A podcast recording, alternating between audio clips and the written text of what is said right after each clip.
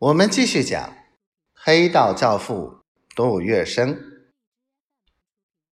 此时于松桥已很虚弱，他擦了擦脸上流着的血，说：“唯有杜先生。”大家都听到了，如释重负，长长的嘘了一声。陆京士赶紧打电话到华格涅路杜公馆。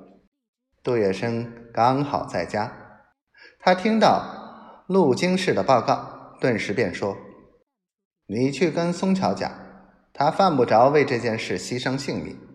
我立刻派车子来接他到枫林桥骨科医院治伤。”陆京市又跑到于松桥身边，把杜月笙交代的话一一说明。于松桥扬起脸来问。杜先生的意思是叫我离开这里？当然是的。不管陈松元呢？你快去治伤要紧。好吧。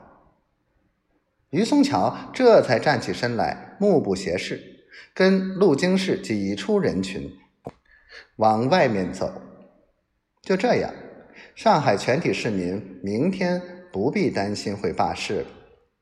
于松桥去进了医院，上海纱布同业工会理事长陈松元也就刑期届满，宣布开始。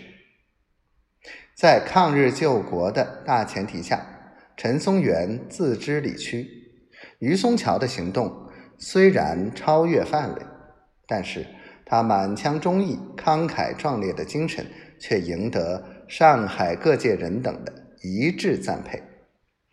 于松桥扣留陈松元的故事传颂遐迩，他成为了抗日救国的英雄硬汉。这一轩然大波，由于陈松元的不予追究而风平浪静了，但是却为抗日救国工作做了很好的宣传。一日之间，上海市面上的东洋货一扫而空。并非检查所的人员将他们全部没收，而是经售的商家私存自家的牌头，不会比陈松元更硬。抗日救国会的人既然如此铁面无私、执行认真，商家避免货色充公、亏损血本，多一半将之退回日本厂方或批销机构，一小部分用贷款买的现货。则只好把它暗中藏到仓库里去。可以说，于松桥在无形之中替杜月笙当了一回枪。杜月笙充分利用了于松桥固执的脾气，去杀鸡儆猴。连陈松元这样的大亨级人物都必须对杜月笙俯首称臣，乖乖的听从抵制日货的命令。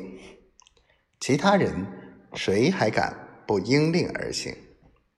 另一方面，当他看到事情有些过火，马上要引火烧身的时候，又利用自己的威信让于松桥适可而止，可见他对事情的拿捏的手法是多么的娴熟恰当。